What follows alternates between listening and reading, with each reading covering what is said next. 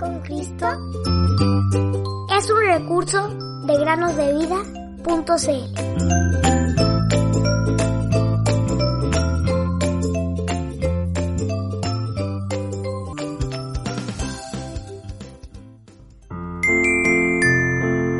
Crea en mí, oh Dios, un corazón limpio y renueva un espíritu recto dentro de mí. Salmos 51:10 Muy buenos días, queridos niños. Bienvenidos a otro día más para meditar, ya casi finalizando la semana. Hoy les traigo una pregunta. ¿Tienen un computador en su casa? Quizá muchos de ustedes poseen al menos un computador, en el cual pueden hacer sus tareas o en el cual sus padres trabajan. Los computadores pueden ser muy útiles para enviar y recibir correos mucho más fácilmente que a través del correo regular. Es entretenido ver fotos de nuestros amigos o familiares en sus actividades y ver cómo los niños crecen con el pasar de los años cuando no podemos verlos o visitarlos en persona. Los computadores pueden ser utilizados para divertirse y para realizar muchas actividades, como estas. Pero tristemente, el Internet también puede ser utilizado de una mala manera que no complace al Señor. ¿Eres cuidadoso con lo que escribes? ¿O los mensajes de texto que envías por teléfono a otras personas? ¿O respondes mensajes ofensivos con mensajes igual de ofensivos?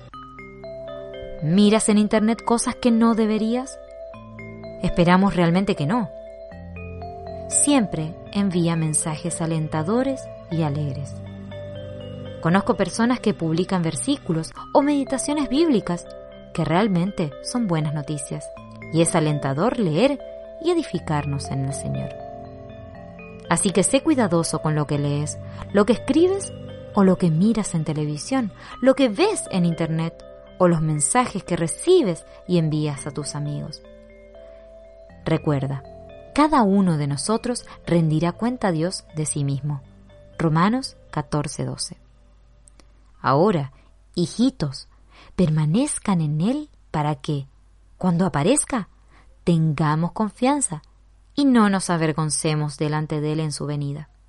Primera de Juan 2.28. Nunca hagas algo de lo que te avergonzarías si el Señor viera. Que el Señor nos ayude a complacerlo en todo lo que hacemos. Todo lo que es verdadero, todo lo honorable, todo lo justo, todo lo puro, todo lo amable, todo lo que es de buen nombre. Si hay virtud alguna, si hay algo que merece alabanza, en esto piensen. Filipenses 4:8.